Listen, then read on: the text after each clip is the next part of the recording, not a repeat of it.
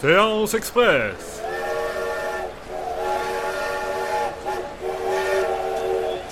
C'est l'heure de la séance express.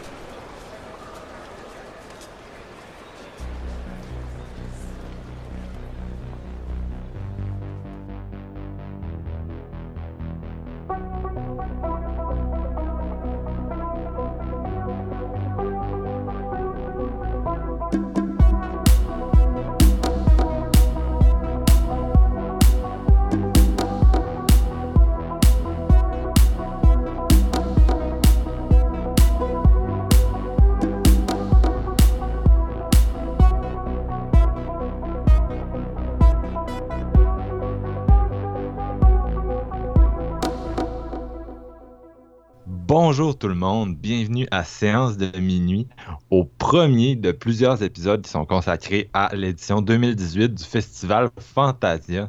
Euh, on est super excités d'être là aujourd'hui. C'est une première pour nous parce que vous le savez, on a déjà fait euh, deux épisodes où on parlait euh, de, la programmation du festival, un l'an dernier, un tout récemment. Et aussi, on avait fait l'an passé en collaboration avec Horror Gamer des, des épisodes sur Fantasia, justement la programmation. Mais là, c'est la première fois qu'on parle des films de Fantasia en connaissance de cause entièrement à séance de minuit. Je suis vraiment ému. Et avec moi, j'ai un gars qui est jamais capable de faire un seul podcast.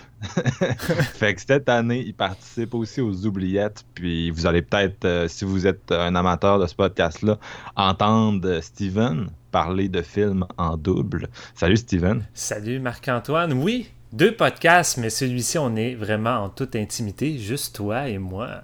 Oui, euh, c'est, oui. J'ai allumé mes, mon encens, puis c'est vraiment, on a vraiment un bon petit mood. Euh, qu'est-ce qu'on boit? Jeff est pas là, mais moi j'ai, amené un petit euh, pinot noir droit sorti des, des, étagères du Maxi. Écoute, j'aimerais vraiment t'accompagner, mais j'ai juste des triangles de melon d'eau. que ça, ça va s'arrêter là. cool, ça fait l'affaire aussi. Steven, t'es T'es un peu crevé, toi. On est rendu au moment d'enregistrer. On a comme une semaine de fête déjà du Fantasia. Puis toi, t'as été là à tous les jours. Euh, là, tu prends un petit congé euh, bien, je pense, euh, bienvenu. Ah oui, vraiment. Aujourd'hui, je reste à la maison et je ne fais rien. Tu sais, j'ai commencé depuis jeudi passé. Là, on est rendu. Vendredi. Vendredi, je suis même perdu dans les jours. On dirait qu'un coup, tu vas passer 20, quasiment 16 jours sur 7 en Fantasia, on dirait que la notion du temps disparaît. Je sais même plus c'est quoi la date. Je suis conscient de rien. Pour moi, c'est comme un cercle vicieux que je fais juste voir des films puis le temps s'est arrêté. cool. fait que on, va on va commencer euh, cet épisode-là sans plus attendre et euh, je suis sûr que nos auditeurs sont curieux de savoir comment est-ce que la première soirée de Fantasia, la première avec Dans la brume et Nightmare Cinema, s'est déroulée? Puis moi, ben malheureusement, je pouvais pas y être. J'ai, je me suis rendu au festival plus tard dans la semaine. Par contre, Steven, fidèle au poste, euh, toujours au rendez-vous, était là pour voir les deux films. Puis je pense qu'on va commencer avec ça, avec le début, Steven. C'était quoi ta, première soirée de, Fantasia? T'étais tout excité, t'es arrivé là. C'est quoi ton, ton compte rendu de, ce qui s'est passé. Ben écoute, euh, la journée d'ouverture en temps normal, c'est assez excitant. C'est tout le temps des gros titres euh, en primeur. Puis euh, normalement, le dernier film qui joue dans la soirée, il y a tout le temps un guest assez mémorable. une autre année, on avait eu Guillermo del Toro pour son fameux documentaire.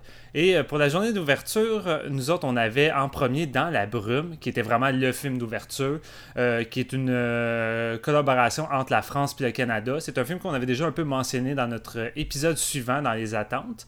Et c'est un film réalisé par Daniel Roby, celui qui avait fait Louis Cyr et Funky Town, mais je pense que... la peau blanche. Ouais, le gars préfère sans doute qu'on dise la peau blanche, mais c'est encore drôle. Tellement bon, ce film-là. Ce qui est drôle, c'est que le film qu'il a utilisé pour convaincre les autres compagnies de le prendre, les Français, c'est qu'il a envoyé Funky Town parce qu'il se disait que c'était sans doute celui-là que les Français allaient le plus euh, apprécier. Puis une couple de jours après, il y a eu un téléphone pour dire que ça allait fonctionner. C'est cool ça. Louis Cyr, ça avait été un gros hit au Québec, me semble. Ça avait même. Euh, je me trompe pas, ça avait gagné film de l'année. Ça avait vraiment euh, tout raflé cette année-là. Ça doit être bon pour sa carrière. Ah, probablement. Puis personnellement, j'avais, bien aimé Louis C. Je trouvais que c'était une biopic vraiment intéressante. Puis c'est ça, dans la brume, dans le fond, ça se veut une espèce de mélange entre le blockbuster puis le film d'auteur un peu plus minimaliste. Et ça raconte l'histoire d'une petite famille en France euh, qui va devoir euh, essayer de survivre à une catastrophe parce que lorsqu'il y a eu un tremblement de terre, ça a fait des craques et ça l'a laissé sortir une espèce de brume étrange euh, qui tue instantanément les personnes qui respirent dès les premières secondes cette masse visqueuse. On connaît pas trop d'origine à part de ça. On sait pas trop c'est quoi exactement. Euh, fait ça reste assez nébuleux. Puis là-dessus, c'est quand même le fun euh, en temps normal. Ça crée un genre de, bon mystère. Et on va suivre cette petite famille-là qui est constituée du père qui est joué par Romain Dury. Euh, avec sa femme, ex-femme, je dois avouer que cet élément-là n'est pas très clair dans le film qui a été interprété par Olga Kurilenko et leur jeune petite fille qui est jouée par Fantine Ardouin. Et leur petite fille elle a une, maladie assez rare où que elle est obligée de rester dans une genre de, bulle qui représente un peu sa chambre avec l'air qui est constamment filtré euh, parce que sinon ça peut être dangereux pour elle de respirer un air qui est, qui est, comme contaminé par euh, les, euh, les, les, gaz, peu importe, là, elle est juste énormément sensible à tout ça. Et elle, euh, est, coincée dans leur appartement qui est un peu plus bas dans l'immeuble et la brume monte jusqu'au dernier étage. Fait que les parents, eux, sont coincés au dernier étage.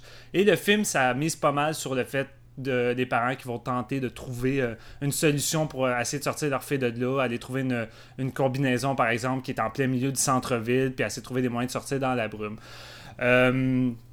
Écoute, c'est un film. Euh, c'est un film qui est vraiment euh, formaté pour plaire à un grand public. Euh, le réalisateur disait que ça se voulait vraiment plus un film d'auteur qu'un film grand public à la blockbuster je suis plus ou moins d'accord dans le sens que la structure du film, les personnages, les situations, des décisions qu'ils prennent, tout est vraiment digne d'un film blockbuster à la Roland Emmerich, hyper prévisible.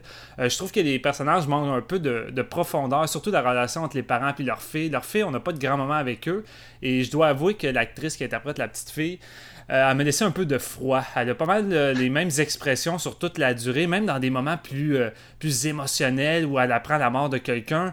elle réagit ah, pas tant que ça, tu sais. Puis, oui. Je l'ai vu récemment dans Happy End, cette jeune-là de Michael Haneke, puis elle joue comme une une jeune psychopathe là, elle empoisonne sa mère au début du film puis elle filme ça au iPhone, elle était vraiment était vraiment pas pire là-dedans, mais c'était un jeu très froid là, comme on connaît de ce réalisateur là, mais c'est ça.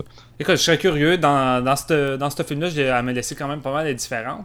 Euh, je pense que le, plus, la plus grosse qualité du film, c'est que c'est un film qui, qui mise beaucoup sur l'atmosphère. Le son est très présent. La musique est plus en, background de temps en temps, mais le réalisateur a, gros fait un gros travail sur les, les effets sonores. Puis je pense, je pense le fait que ça soit tourné euh, ben, tourner. Une partie est tournée à Montréal dans des studios, mais globalement, le, décor se situe à Paris. Je pense que c'est ça qui rajoute un petit effet de nouveauté parce que les Français n'ont pas forcément eu beaucoup de films de, genre catastrophe ou sci-fi. Fait que celui-là apporte un petit élément de plus, mais je veux dire, le film aurait été tourné euh, en Amérique. Je pense qu'on n'aurait pas entendu tant parler. Mais euh, écoute, as des beaux plans apocalyptiques de, la ville, des plans larges de la brume à travers Paris avec aucun son, tu vois que tout le monde a disparu. C'est quasiment quasiment euh, digne d'un film de Carpenter par moment avec une ville fantôme. Ces plans-là, euh, je trouvais ça immersif, j'ai vraiment bien aimé ça. Et tu sais, la performance de Romain Dury en tant que tel est quand même, euh, est quand même de bonne facture. C'est un acteur qui a quand même beaucoup de range. C'est juste, j'ai trouvé les personnages sont tellement stéréotypés puis peu développés qu'au bout du compte, on ne care pas tant que ça pour le père ou pour la jeune fille. Euh, puis, tu sais, le film dure quoi 89 minutes, tu sais, c'est quand même assez, assez court, relativement divertissant, mais j'ai trouvé qu'il y avait quelques longueurs par moment, mais euh, le réalisateur, au moment où tu finis par tomber dans la nuit, tu arrives avec une scène super efficace de suspense. Il y en a comme deux, trois dans le film que j'ai beaucoup apprécié, dont, euh, dont une en plan séquence avec un chien qui va poursuivre le, le couple à travers les rues de, de Paris. J'ai vraiment été impressionné, puis j'ai trouvé ça vraiment efficace. Mais globalement, c'est prévisible. c'est un petit film prévisible. Je crois que si vous avez envie de passer un après-midi euh, devant un petit film euh, divertissant, ça va faire la job. Mais vite vu, vite oublié, euh, selon moi. Fait que. non, c'est ça. C'est sympathique pour commencer le, festival. C'est drôle parce que je sais pas si c'était voulu de Fantasia, mais ils ont booké deux films apocalyptiques à Paris en comme 24 heures Ouais, au début vrai, du hein. festival. Il y avait le deuxième jour, il y avait la nuit, il a dévoré le monde. Puis j'en parlais un petit peu tout de suite, là, tant je, je prends le bâton qui est tendu, euh, parce que je l'ai vu. Puis euh, c'est ça, c'est un, c'est un film euh, c'est un film qui suit un petit peu une, une prémisse à la 28 Days Later. Euh, un personnage qui euh, s'en va à l'appartement de sa copine à Paris. Euh, il y a un gros party. Puis euh, c'est pas excusez-moi, c'est pas sa copine, c'est son ex-copine. Je, je déparle un peu. Mais bref, il s'en va chez l'ex-copine, elle a un nouveau chum. Il y a un peu de conflit. Euh, lui est là pour récupérer des, des mixtapes parce qu'il fait de la musique.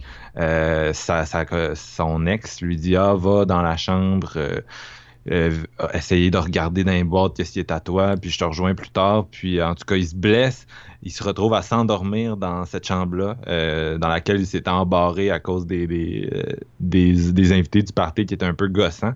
Et donc, il se réveille le lendemain matin, et comme de fait, bon, l'ap- l'apocalypse de zombies à la 28 Days Later est arrivé.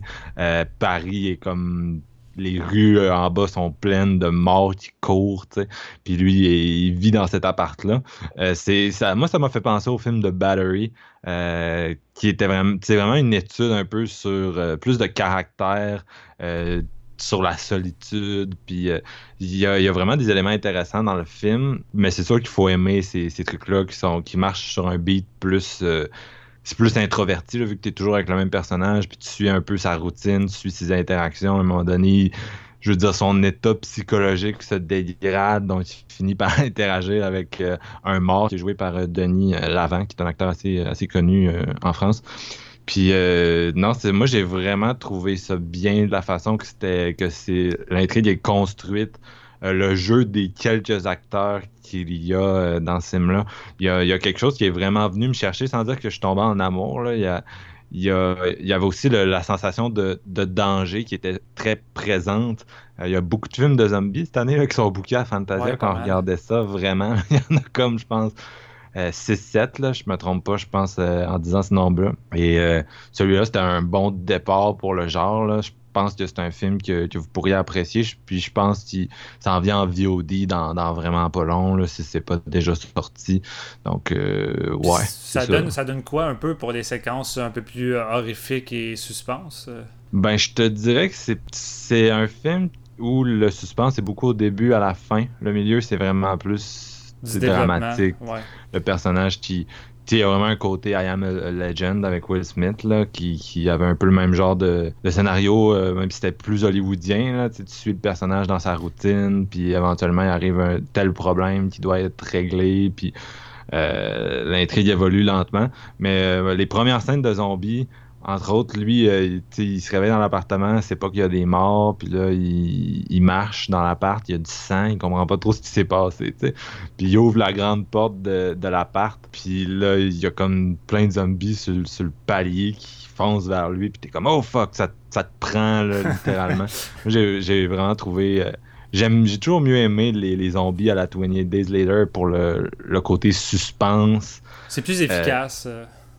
C'est ça, c'est ça. Puis lui, il réussit vraiment bien à s'en servir dans ce film-là, mais c'est, c'est vraiment pas le film qui focus le plus là-dessus. C'est pas un I am a hero pour euh, continuer de plugger euh, l'excellent film japonais que vous devriez vraiment pas manquer, qui va jouer euh, dimanche et lundi à Fantasia. Fait que Steven, toi aussi, on, on avait, je t'avais demandé ton opinion de, de Nightmare Cinema. Je vais te laisser enchaîner là-dessus. Ouais, je vais essayer de pas trop m'éterniser vu qu'une anthologie, des fois, ça peut être assez long. Mais Nightmare Cinema, euh, création de Mick Garris, celui qui a fait euh, Master of Horror. Puis c'est tout le temps le genre de gars qui adore essayer de créer des projets ambitieux avec plusieurs réalisateurs. Puis tu sais, au départ, il, voulait, euh, il voulait faire une espèce de série comme Master of Horror, mais que ça serait un réalisateur différent de chaque pays.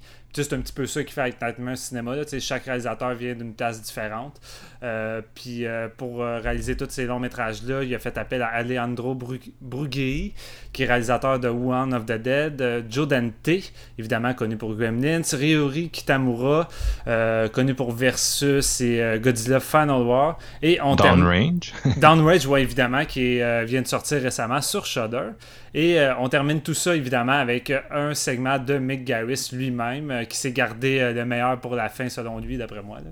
Et entre tout ça, on a l'espèce de fil conducteur qui se déroule dans un cinéma. Puis chaque, chaque personnage principal de chaque segment débute en marchant sur le trottoir, qui arrive devant le cinéma. Puis devant le cinéma, ils voient le, panneau d'affiche avec leurs noms qui sont en vedette d'un long métrage qui pourtant semble complètement pas comprendre comment ils ont pu jouer dans un film. Fait que curieux, les personnages décident de rentrer dans le cinéma et d'aller écouter le film dont ils sont la vedette.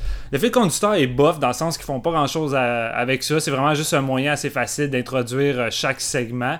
Puis tu sais, c'est comme Mickey Rook qui joue le, le, projectionniste, celui qui va partir des films, puis par moment, il retourne voir les personnages après qui ont euh, visionné le film, puis il arrive pas forcément à grand chose. Mickey Rook a l'air comme d'une poupée de chiffon qui sait pas trop quoi faire. Euh, fait que, tu niveau euh, fil conducteur, c'est pas forcément ce qui marche le plus, mais c'est pas. D'habitude, c'est rare que c'est l'élément le plus intéressant dans, un, dans une anthologie. Euh, moi, le premier segment qui est euh, réalisé par Alejandro, qui euh, cette fois va dans la vague des slashers, j'ai trouvé vraiment le fun. C'est un segment gore qui passe pas par quatre chemins. il débute là où qu'un slasher en temps normal, il faut attendre 45 minutes avant que l'action commence. Fait que, on embarque direct dedans. vu qu'on est assez familier avec le genre, il prend pas la peine de tout, de tout développer ou expliquer. Je veux dire, on a tous vu des, dizaines et des dizaines de slashers. Fait qu'on est déjà en terrain connu. Fait que ça marche sur l'efficacité. Puis le réalisateur s'amuse vraiment là. Euh, à jouer avec les codes. Il parodie par moments les, clichés du genre, mais de manière vraiment le fun. Euh, j'ai eu beaucoup de plaisir. c'est sûr que c'est l'anthologie en tant que telle est très, très low budget, mais euh, ce qu'ils arrivent à faire puis à se débrouiller avec le budget qu'ils ont, moi j'ai été vraiment satisfait. T'as des moments de gore avec des effets pratiques qui sont vraiment réussis, puis le, le segment contient quand même un petit twist fort agréable qui amène le tout vers de quoi d'encore plus délirant. Fait je trouve que ça part bien l'anthologie. Euh, ensuite, on enchaîne avec le segment de Joe Dante qui va se dérouler dans une clinique de chirurgie plastique. Et c'est une fille qui va se faire offrir la chance de se faire enlever une cicatrice qu'elle a au visage depuis qu'elle est très jeune à cause d'un accident de voiture et auquel elle est complexée depuis toujours. Et euh, évidemment, quand va arriver le grand jour de l'opération, euh, les choses vont pas forcément tourner comme elle l'avait prévu un segment plus lent que le premier. Euh, ça mise beaucoup sur l'effet de. On essaie de, deviner euh, qu'est-ce qui va arriver au bout du compte à la fin avec une espèce de petit twist, euh, quel genre de chirurgie que la fille va subir.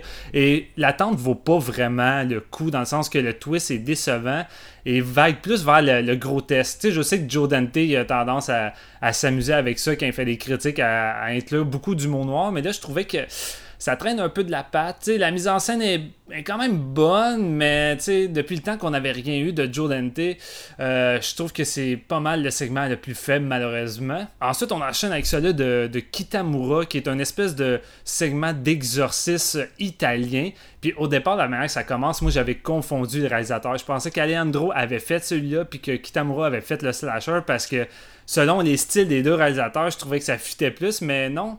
Euh, Kitamura a opté pour aller euh, dans un genre qui affectionne beaucoup, mais qui n'a jamais vraiment mis en image au cinéma. Fait que, je trouvais ça couillu un peu du réalisateur de sortir de sa zone de confort pour essayer d'aller dans d'autres euh, dans d'autres sections. Puis, il est tellement amoureux du cinéma italien que je trouve que le segment plus vraiment le cinéma italien à fond. Je trouve que ça fonctionne. Tu as, euh, des côtés visuels très colorés à la Dario Argento, accompagnés de quelques effets gore dignes de Lucio Fucci.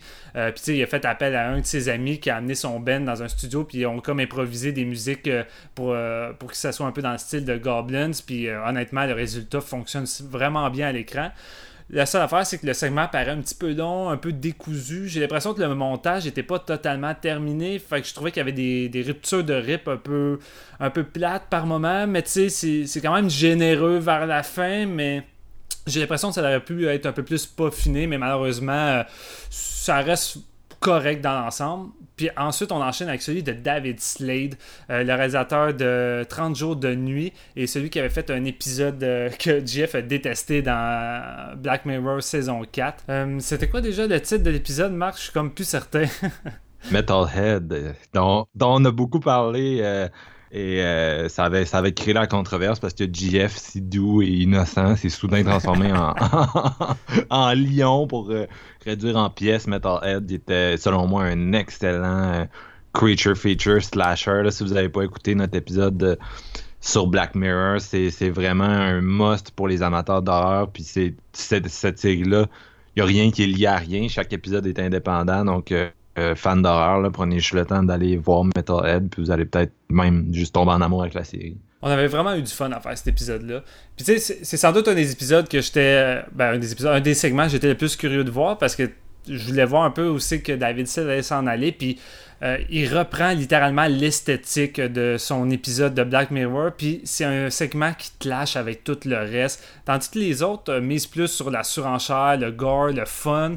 Euh, celui-là est totalement euh, pris au, sérieux. Puis c'est une descente aux enfers psychologiques d'une mère qui, qui, est en route pour aller voir son psychologue dans un immeuble. Puis elle amène ses deux enfants avec elle. Puis tu comprends un peu qu'elle euh, est en train d'être euh, en instance de divorce, mais que mentalement, elle va pas bien. Tu sais, vraiment sur le bord d'une dépression. Puis on va commencer à pas mal voir le monde autour d'elle s'effondrer sous ses yeux psychologiquement. Puis plus elle a des mauvaises nouvelles, plus que mentalement, euh, elle voit les gens autour d'elle devenir laids, le monde devient littéralement laid. Puis là, je dis pas ça de manière métaphorique, là, je veux dire, visuellement, ça devient vraiment laid.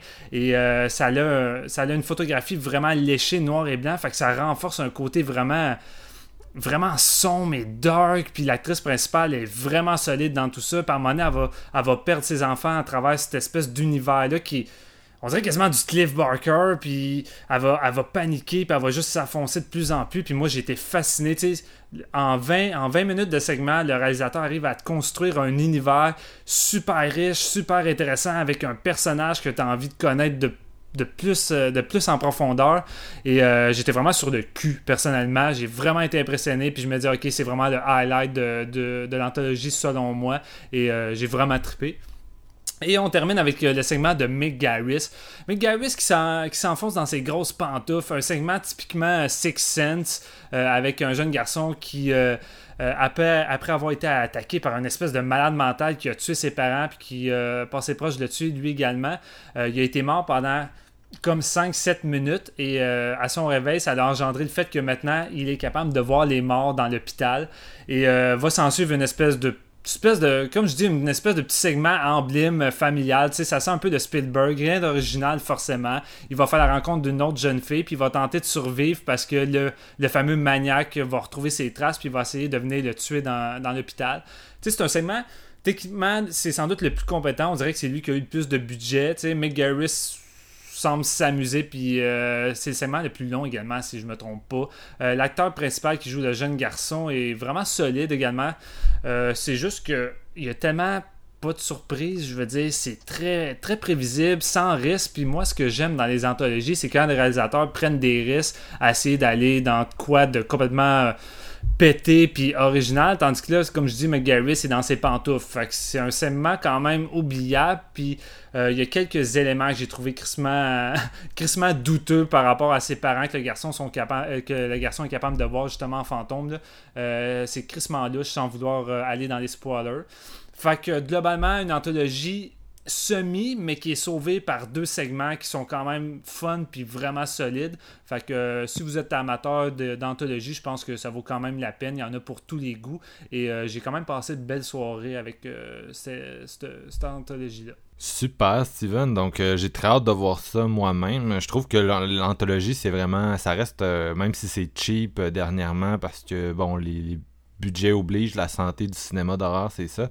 Mais ça reste un beau véhicule pour euh, introduire des points de vue différents, des histoires différentes, ramener des réalisateurs qui ont peut-être plus de difficultés à se faire financer des longs métrages ou nous introduire à de nouveaux euh, cinéastes. Puis j'aime juste vraiment beaucoup la structure où tu changes constamment de style puis d'approche à toutes les 10 minutes. Ça, ça, moi, ça me stimule vraiment. Donc, bref, j'ai un peu déçu de ne pas l'avoir vu avec toi, puis j'ai bien hâte de le découvrir. Ça, enchaîner ça enlève quand même la redondance également. Tu sais, admettons, si un segment, tu, tu tripes vraiment pas, puis tu t'emmerdes, tu sais qu'il va finir dans pas trop long, puis tu vas enchaîner avec de quoi complètement différent. Fait c'est ça que j'aime vraiment des anthologies. Ouais, exact. Euh, fait que moi, je vais enchaîner avec une soirée à laquelle on est allés tous les deux. On a vu deux films d'horreur euh, c'était The Night Shifter et Satan Slave. Euh, T'étais là, Steven, donc n'hésite euh, pas à donner ton avis, ben, juste t'immiscer dans, dans, mon monologue avec ton opinion de ces films-là. Euh, je vais commencer par The Night Shifter, je pense tout simplement parce que c'est lui, lui qui jouait en premier euh, ce soir-là. Donc c'est un film brésilien du réalisateur Denison Ramalho. Euh, c'est son premier long métrage. Il avait déjà fait des cours qui ont été à Fantasia. Il avait déjà écrit le scénario de Embodiment of Evil qui était le troisième film de la série Coffin Joe. C'était comme un comeback après plusieurs décennies d'absence. C'est sorti une dizaine d'années, ce film-là. Euh, donc euh, là, cette fois-ci, il fait son, propre truc. Euh, c'est l'histoire de Stenio, qui est un, gars qui travaille dans une morgue, un préposé de morgue. Puis il a un pouvoir qui est celui de parler aux au, cadavres. Donc les gens se pointent à la, à la morgue, puis ils interagissent avec les cadavres, ils leur demandent qu'est-ce qui leur est arrivé, puis ils vont dire qui les a tués etc., etc. Lui, il a une situation familiale assez euh, houleuse. Il travaille de nuit, puis sa femme a, disons qu'elle est pas en très bon terme avec lui, c'est très conflictuel. Euh, ils ont deux enfants ensemble. Puis en, tout cas, à un moment donné, il y a un cadavre qui arrive euh, dans la morgue et qui lui apprend à ce pauvre Stegno qu'il est cocu. Donc sa femme couche avec le boulanger du coin et il se sert des d'une information qu'il a appris d'un autre cadavre pour euh, dealer avec la situation. Euh, c'est spécial comme film. C'était vraiment bien vendu par euh, le, le, programme de Fantasia, mais bon, le programme de Fantasia, faut toujours faire attention. Tous les films sont bien vendus là-dedans. mais c'était une première mondiale, donc on savait pas trop à quoi s'attendre. On était quand même intéressés. Et moi, j'ai pas été spécialement euh, charmé euh, de cette prémisse-là qui me rappelait un peu Cemetery Man, le, avec le personnage qui a une relation vraiment privilégiée aux morts. On, ça finit rapidement par dévoluer en espèce de.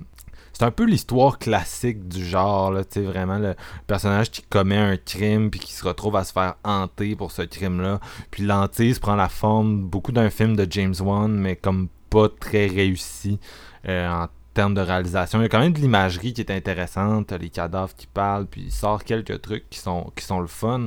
Euh, visuellement, c'est assez beau. Moi, j'aime beaucoup le genre de direction photo qui nous sort vert et, doré. Puis aussi le fait que ça se passe au Brésil, mine de rien, avec un peu la culture locale. Je trouve que c'est quand même un, asset de ce film-là parce qu'il y, a, quelque chose d'unique ou du moins de plus plus rare à proposer parce qu'il y a quand même euh, dans les dernières années une grande vague de cinéma d'horreur sud-américain qui, qui, débarque puis qui avec des réalisateurs qui tranquillement font leur place sur la scène internationale. Mais euh, non, c'est ça, ce film-là. Je dirais que le pire défaut, plus encore que le fait qu'on parle d'une prémisse si intéressante pour finir à un endroit si cliché, c'est le fait que le, protagoniste, Stenio, il faut vraiment. Disons qu'il faut avoir un certain. faut être un certain type de, spectateur, de personne pour pouvoir avoir de l'empathie pour ce gars-là euh, qui se retrouve à se faire hanter, mais tu sais, c'est tellement de sa faute. j'ai, j'ai pas vraiment de pitié, puis le, le, le, film est assez ambivalent de la façon dont il traite. Euh, y a, ça m'a fait penser par exemple à un film récent, 1922, euh, qui est sur Netflix, adaptation de Stephen King, où Thomas Jane joue un gars qui, avec son fils, euh, assassine euh, sa femme, puis se retrouve à se faire hanter. Puis c'est un anti-héros, c'est sûr. Je veux dire, il veut tuer sa femme, il la tue assez rapidement, puis de façon vraiment graphique.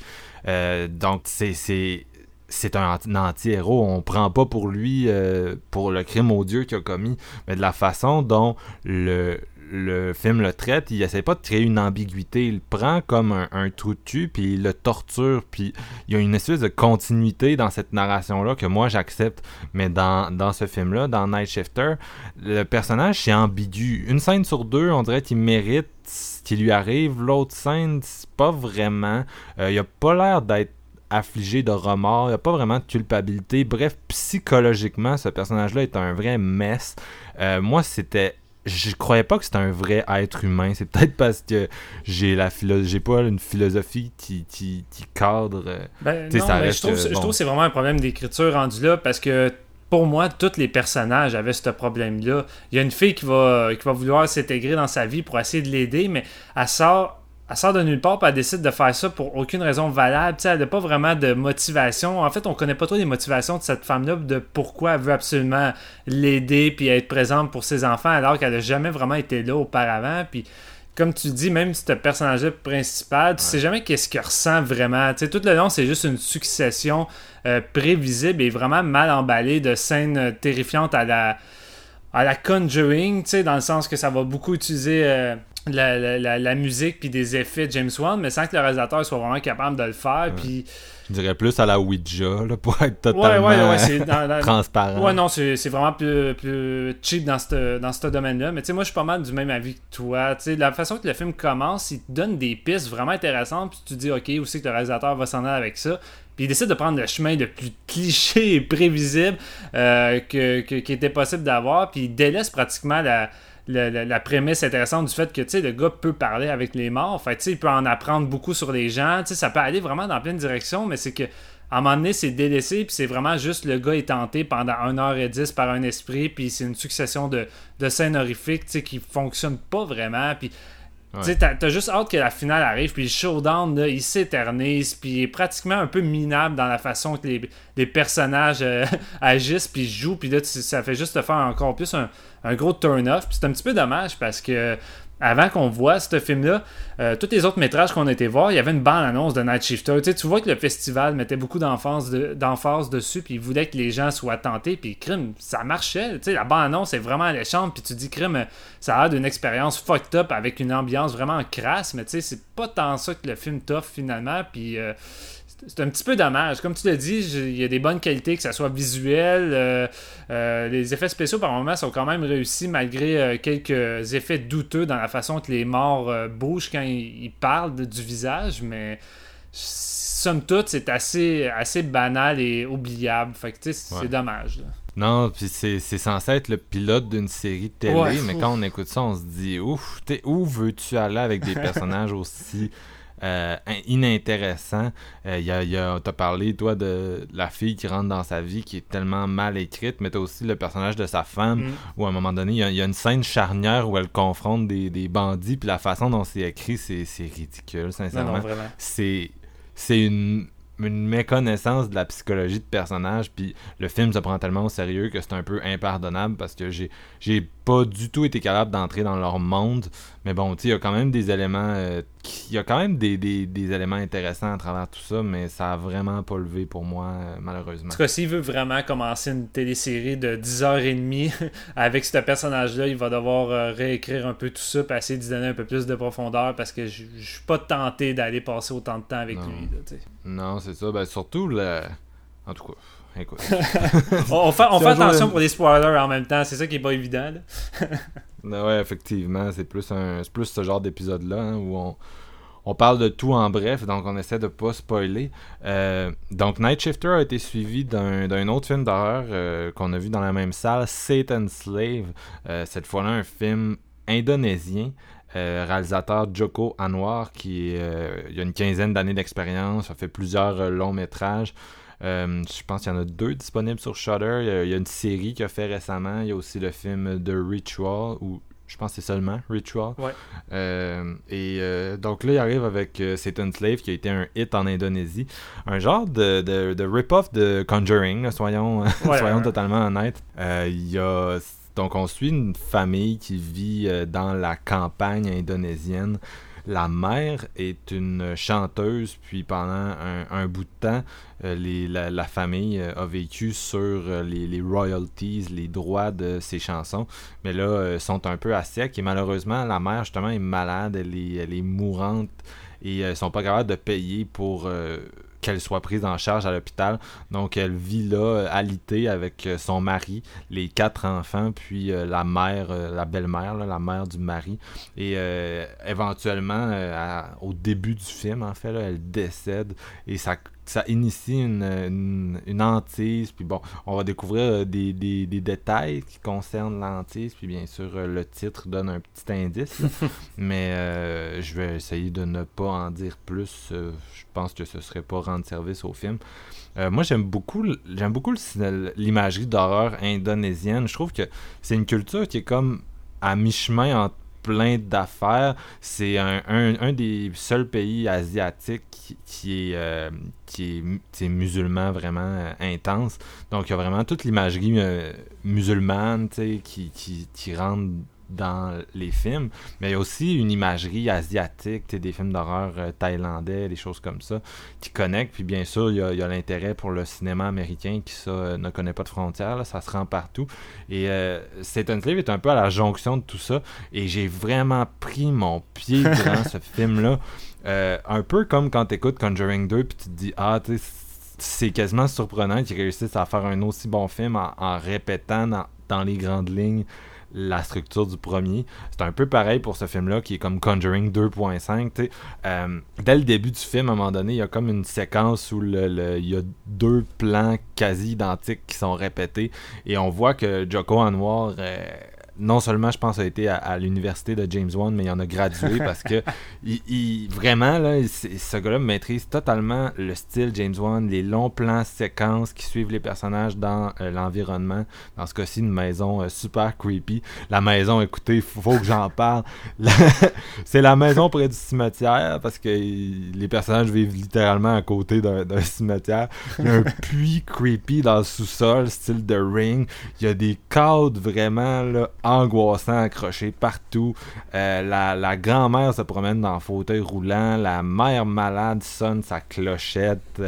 Puis il y a, tout dans ce film-là vraiment là, pour être exploité par le réalisateur. Un peu comme les Conjuring et les Annabelle qui sont vraiment des pots pourris du genre. Tu sais, James Wan, il c'est un gros manège Conjuring, ça dure deux heures, puis tu t'en sors des idées, des concepts, des affaires pour toujours te tenir intéressé, puis il ajoute couche sur couche sur couche, puis c'est un peu comme Annabelle 2, qui te sort un épouvantail juste pour une scène, tu ah oui, on a un épouvantail.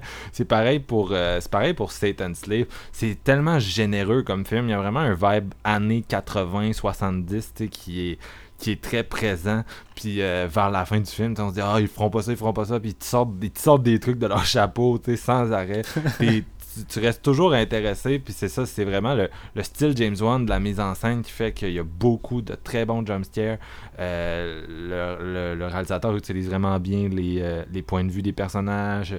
Il utilise la bonne vieille règle de 3 là, que les Américains l'ont fucké. Là, c'est la règle de 6. Là. On, on reparlera de ça une autre fois. Mais bref, tu sais tous les, tous, les, tous les trucs dans le livre de The Conjuring sont mis en application ici, sont bien mis en application avec une, imagerie un peu dans le style de James Wan, c'est-à-dire des personnages qui. Les monstres, c'est des gens maquillés au lieu d'être des effets de CGI. Euh, les esprits apparaissent de différentes façons, des fois assez fugaces, puis c'est toujours extrêmement creepy. Puis tu sais jamais comment ça va se passer parce que chaque scène, c'est un, style de différent, fait que c'est tout le temps nouveau, puis t'es tout le temps un peu. Euh, un petit peu euh, mal.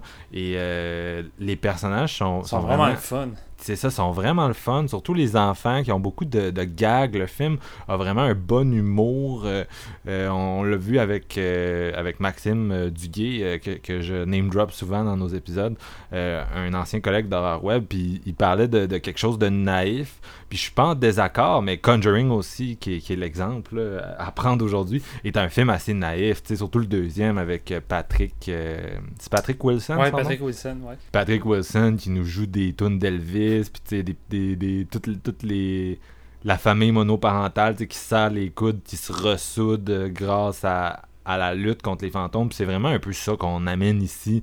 Euh, mais les petits-enfants sont super charismatiques. L'humour est vraiment bien placé dans le film. Euh, les jumpscares aussi. Donc c'est vraiment... C'est un film montagne russe, tout comme les Conjurings. Donc c'est vraiment... là Si vous êtes un fan de James Wan, allez là les yeux fermés. Vous allez tellement en avoir pour votre argent. Vous allez capoter. Euh, Écoute, euh, t'as pas mal tout dit, là, je t'accompagne là-dedans. Ça a été pas mal la montagne russe euh, du festival qui nous a comme fait décoller pour des, films d'horreur. La salle était relativement assez pleine, puis les gens réagissaient solidement à pratiquement tous les jumpscares qu'il y a eu dans le film. Puis comme tu as dit, c'est drôle parce que la structure de ce film-là, c'est pratiquement Conjuring 2. je veux dire, on, on, sait aussi que ça s'en va, puis c'est assez prévisible, mais le réalisateur est tellement, il est tellement bon pour ficeler tout ça puis créer des scènes d'angoisse avec sa mise en scène que la pilule passe tellement bien puis c'est quand même bien développé. Fait c'est quand même drôle qu'après une couple d'années, on a eu euh, plusieurs films de ce type-là qui se pas qui se renouvellent pas, mais qui, refait, qui reprend pratiquement la même formule la même structure, mais qui arrive pareil à nous imprimer autant dedans. Puis tu l'as dit, la, la maison, c'est comme. Ils ont pris chaque élément différent de plusieurs maisons célèbres, horrifiques, puis on dirait qu'ils ont fait une maison ultime hantée. Là. Je pense que c'est la pire, maison aussi à habiter. Là. Euh, je pense que chaque. Euh, chaque jumpscare de ce film-là ou chaque séquence horrifique se passe dans un recoin différent de la maison. Puis chaque recoin, on dirait que c'est genre le décor parfait pour cette scène-là. Puis ils ont vraiment, ils ont vraiment travaillé fort là-dessus.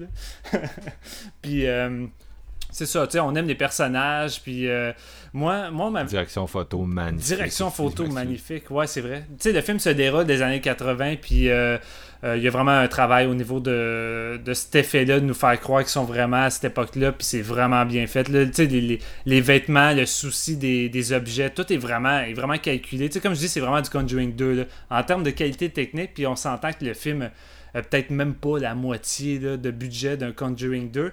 Puis c'est peut-être ça l'avantage en même temps parce que le film euh, renferme aucun CGI. Tu sais, Marc-Antoine le dit, c'est des effets pratiques tout le long, des maquillages. Fait qu'on dirait que ça renforce encore plus euh, l'immersion. Puis on n'est jamais trop. Euh, on n'est jamais trop achalé par les effets, justement. Puis, tu sais, on c'est vraiment, tu prends ton pied. Moi, Marc-Antoine, on était un, assis un à côté de l'autre, puis on réagissait en même temps. Puis là, Marc-Antoine, il était vraiment excité à un moment il se tourne vers moi, puis comme, hey man, il y a même un fucking puits, là. oublie ça, là, ça l'arrêtera plus. puis tu sais, c'est vraiment ça. Puis euh, tu sais, le film, malgré son côté prévisible, je trouve qu'au moins sur la finale, il te réserve quand même des belles surprises qui vont pas forcément là où qu'on peut croire. Puis moi, ça m'a juste fait triper encore. Fait que surveiller ça. Mais que ça. Je sais pas si le film va avoir quand même une bonne distribution, qui sait qui va prendre les droits, mais un coup que ça va sortir dans notre coin, là, euh, comme l'a dit Marc-Antoine, vous êtes des fans de James Wan, garochez-vous là-dessus, vous allez prendre votre pied, sincèrement. Là. Ça reste un film asiatique, donc ça me surprendrait qu'il soit distribué ailleurs que comme dans une salle à Montréal, si jamais il devait avoir une distribution au cinéma. Mais c'est tellement solide que je pense que même sur un cinéma maison, dans le noir, vous allez avoir une de, un de ces fun euh, vraiment un film parfait pour Fantasia. Et Steven, on en a vu un autre le lendemain. Parfait pour Fantasia, parfait pour toi. Un des films que tu as le plus vanté aux auditeurs euh, dans notre épisode où qu'on faisait sur la programmation. On l'avait pas encore vu, mais tu étais vraiment excité par ce film-là. Et on est allé le voir ensemble. C'est Bye Bust. Euh, fait que je te laisse le, le plancher, tu peux parler. Avec plaisir, mon plus gros hype avec Mandy by Boss, euh, réalisation de Eric Mati, film philippin. Eric Mati qui est quand même dans l'industrie depuis plusieurs années, il est rendu comme au-dessus de de 25, 25 euh, longs métrages. Et euh, pour celui-ci, il a décidé d'aller carrément dans l'action pure, chose que le réalisateur n'a jamais vraiment fait. Il était plus concentré euh, dans les, les polars, les trucs criminels, avec quelques petits films d'horreur par-ci par-là. By Boss, il se dit j'ai envie de me gâter, j'ai envie de m'amuser, je vais faire une, espèce de gros film d'action que ça n'arrêtera jamais pendant une heure et demie. Puis je vais vous dire tout de suite, pour moi, Bye Boss est ce que The Raid à l'Indonésie ou I'm Back à la Thaïlande. Ce film-là va sortir les Philippins de, de, l'ombre, puis va nous les mettre sur un nouveau euh, piédestal pour le cinéma d'action parce que, oh my god, que j'ai pris mon pied. Euh, tu sais, le synopsis est assez similaire à The Raid. Fait tu sais, j'avais quasiment des attentes à me dire, je vais peut-être voir vraiment une espèce de rip-off. Tu sais, c'est une une nouvelle recrue qui a perdu son, team au complet dans le passé, qui ont tous euh, été tués. Puis là, elle va incruster un nouveau euh, SWAT anti-drogue. Euh, puis elle a de la misère un petit peu à s'intégrer. Elle a encore beaucoup émotionnellement sur le cœur. Elle se sent responsable que son équipe soit, soit toute décédée. Puis là, l'équipe va être envoyée dans une espèce de bidonville pour aller chercher un des gros caïds de la drogue. Euh, puis ils vont utiliser une espèce d'appât pour se rendre là-bas qui va les, guider dans tout ça, puis essayer de, de, pogner le trafiquant de drogue, puis le sortir de là. Mais tu sais, un coup qui va rentrer dans cette espèce de, de, bidonville, de jungle, je sais pas trop comment nommer ça, mais c'est une véritable zone de guerre, mais c'est surtout un enfer. La cinématographie de ce film-là est fucking hallucinant. C'est digne d'un film d'horreur. Euh, le setup, là, on dirait que c'est un endroit où que. On dirait que c'est carrément apocalyptique. On dirait que il n'y a, plus rien en état de fonctionner. C'est des espèces de recoins tout dégueux avec des déchets partout. Puis tu les, les, les, citoyens qui vivent là-dedans dans des petites maisons de carton. Euh, la vie est vraiment dégueulasse là-bas. Puis la, la, drogue est comme au sommet de tout ça. C'est vraiment les, les, espèces de truands qui sont dessus. Puis un coup que l'espèce de SWAT va tomber dans un espèce de gros piège, puis ils vont être enfermés là. C'est un film qui dure sur. Euh, ça a duré sur toute une nuit. C'est vraiment, ils vont essayer de survivre jusqu'à l'aube. Puis, euh, tu sais, ça prend peut-être une demi-heure avant que l'action commence, t'as quand même un bon setup quand les, le SWAT va s'incruster tranquillement dans le bidonville pour se rendre là-bas. Le réalisateur prend le temps de te, créer une espèce de tension, puis tu commences à filer ça avec eux. Puis au moment où ça l'éclate, ben là, t'es prêt, puis c'est genre, t'apprends pendant une heure et demie plein la gueule. C'est succession de de, de, gunfight hyper réaliste et violent. Ensuite, ça, fait, ça vire en, fight euh, à coups de poing, à coups de couteau. Puis à un moment donné, ils ont plus de balles, ils ont plus de couteau. Fait qu'il faut qu'ils prennent tout ce qu'ils peuvent comme une arme. Fait n'importe quel objet dans leur situation euh, devient une arme. Puis c'est vraiment en mode survie, survie primale. Puis c'est ça qui m'a fait triper avec ce film-là, c'est que t'as, un, un côté chaos puis primal qui de plus en plus fort à chaque scène d'action qui s'accumule, puis t'atteins un apogée là-dedans. Euh, tu sais, la fille principale est fucking badass, là, puis elle en prend autant plein la gueule, autant qu'elle défonce des culs. Euh, puis des morts là-dedans, t'en as par dizaines, puis par dizaines. À un moment donné, t'as des, des corridors de cadavres. La caméra se promène là-dedans, puis le réalisateur a le don pour euh, cadrer tout ça, puis rendre ça, comme je dis, vraiment horrifique, puis t'as tout le temps une tension présente, puis je pense que la chose qui déstabilise le plus, c'est que je m'attendais peut-être à des chorégraphies à la The Raid ou que c'est super euh, hyper chorégraphié, hyper clean, hyper rapide. Non, le, chorégraphe opte pour un côté beaucoup plus sec, beaucoup plus réaliste. Et tu as quasiment l'impression que les, les acteurs ont de la misère à faire les chorégraphies, mais moi je prends ça un peu comme plus des combats réalistes dans le sens que tu vas venir pour donner des coups de pied ou des coups de poing, ça, ça sera pas toujours bien bloqué ou, pas toujours bien. Euh, euh, ça n'atteint pas toujours bien la cible. Fait que t'as vraiment l'impression de voir des espèces de combats de rue euh, vraiment plus crédibles, mais même à ça, je veux dire, les, policiers puis la fille a, fait quand même des espèces de mouvements, des skills, puis t'as des kills au couteau vraiment malades. En tout cas, je vais, laisser Marc-Antoine en parler un peu parce qu'il l'a vu aussi, là, mais je sais pas si tu as eu un peu de, même feeling par rapport à ça, mais moi, j'ai vraiment pris mon pied. Là. Ben, c'est assez similaire à toi. Euh, je peux comprendre que, que, que quelqu'un soit pas comme enjoué euh, par ce film-là. Euh, moi, j'en ai déjà parlé, je pense que c'est dans l'épisode qu'on a perdu, Headshot, le, fameux épisode perdu. Mais moi, les films indonésiens d'action, là, c'est pas indonésien, c'est philippin mais des dernières années, tu sais, qui sont vraiment des films qui misent 100% sur l'action. C'était même le, tagline de, Raid à l'époque. Euh, des fois, c'est des films qui sont un petit peu too much pour moi, dans le sens qu'ils perdent euh, l'essence du film ou, tu sais, il manque quelque chose au niveau de, de l'attachement avec les personnages et tout. Euh, by Boss, c'est un peu cette logique-là, mais moi j'ai vraiment plus embarqué que d'habitude. Ne serait-ce qu'avec cette espèce de prémisse-là qui est vraiment mon genre, qui, qui, de thriller qui touche presque au film d'horreur, comme tu en as parlé dans les 30 premières minutes, avec les environnements euh, éclairés au néon, puis extrêmement labyrinthiques. Puis ça se transforme en. Ce que je trouve intéressant aussi, c'est que, bon, euh, étant conscient là, des qui se passe aux Philippines depuis quelques années avec euh, la, violence, les violences policières. la corruption. Les, policiers, c'est ça, les policiers qui se sont mis à faire des, des, des dead squads pour nettoyer les rues des, euh, des, des, vendeurs de drogue, des criminels liés à la drogue. Euh, c'est vraiment un film qui est très politique, qui va là-dedans, puis qui est très critique de, de, ce qui se passe. Euh, avec des, des twists sociopolitiques. Bon, c'est assez. le film est assez obvious, c'est assez on the nose. Il veut qu'on sache de quoi il parle. Mais j'ai trouvé que ça, ça fitait bien avec l'espèce de chaos qui est présenté au niveau de l'action. Euh, c'est vraiment un film c'est comme une espèce de peinture infernale, une nuit en, enfer, littéralement, avec euh, des, des, fights non-stop dans un, dans un grand labyrinthe où euh, les personnages sont comme plus capables de sortir. Puis le but, je pense, c'est que ce soit extrêmement, que ce soit aussi éreintant que celui là, ça dure plus de deux heures. Puis euh, après, comme les premiers 30 minutes, c'est, une heure et demie avec des personnages qui se débattent comme des diables dans l'eau bénite, là, avec des centaines de personnes qui se lancent des arbres, les pourchasses en moto, qui leur balancent des cocktails Molotov, qui essaient de les poignarder, euh, qui sortent de partout sans arrêt. Puis euh, il y a vraiment, il y a vraiment c'est vraiment bon. Comme tu comme as dit, Steven, le film se réinvente beaucoup aussi au niveau de l'action. Donc, euh, on sent pas, c'est pas nécessairement statique. Puis, on s'attache à deux personnages spécialement. Là. On est, à un moment donné, on est vraiment attaché euh, avec eux. Donc, c'est sûr, ça reste un film. Il faut, il faut aimer ce genre-là qui est vraiment action, action. Euh, parce que c'est ça reste que c'est ça le cœur du film. Mais moi, je trouve vraiment qu'il a été capable de, de prendre cette prémisse-là puis de la mettre dans un cadre où euh, ça m'a gardé investi puis intéressé tout le long. Puis euh, un peu comme toi, je pense aussi que j'aime quasiment mieux ce, ce, type de combat brut là euh, qui est présenté dans le film. C'est moins cinématographique.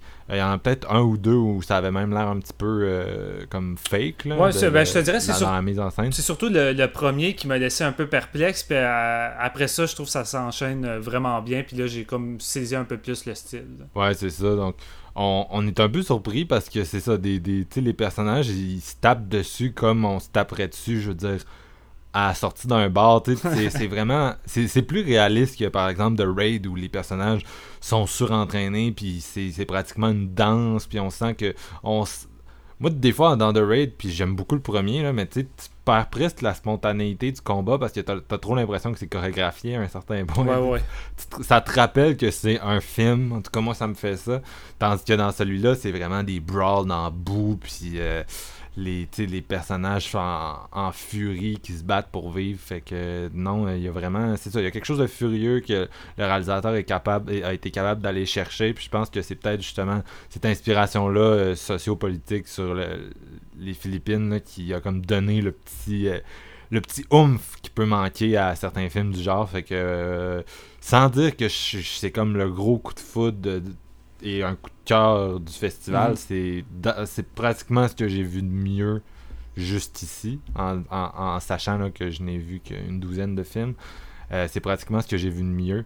Puis euh, c'est ça. C'était vraiment le fun. On a vraiment eu du fun. J'ai vraiment pas de problème quand la prémisse est vraiment mise au plus simple puis que les personnages n'ont pas tant de développement. Mais tu sais, quand tu me donnes un minimum d'informations pour m'attacher à tes personnages, déjà là, ça peut faire la job. Mais pour qu'un film fonctionne avec un scénario aussi mince, c'est une job de réalisateur. C'est au réalisateur d'arriver à faire quoi qui va faire en sorte que ton public va rester accroché puis va s'intéresser. Puis c'est Eric Mathieu réussit haut la main. Tu vois que le gars a vraiment du, du background dans tout ça pour créer de l'atmosphère de la tension puis à chaque scène d'action comme on dit ça se renouvelle. Il y a tout le temps des nouvelles idées de mise en scène tout le temps des nouveaux décors à exploiter. Puis tu sais le décor de cet endroit là il est gigantesque, mais c'est pas genre des décors qu'on construit à mesure. Tu sais, le film se termine sur une espèce de long plan séquence vu de haut, puis tu vois toute, toute, toute, la place au complet avec tous les cadavres qui étaient présents au courant du film. C'est, ce plan-là est vraiment impressionnant et hallucinant. Puis je veux dire, là-dedans, là, tu as au moins euh, deux, deux, trois séquences, d'après moi, qui vont rester dans les annales, dont un plan séquence de trois minutes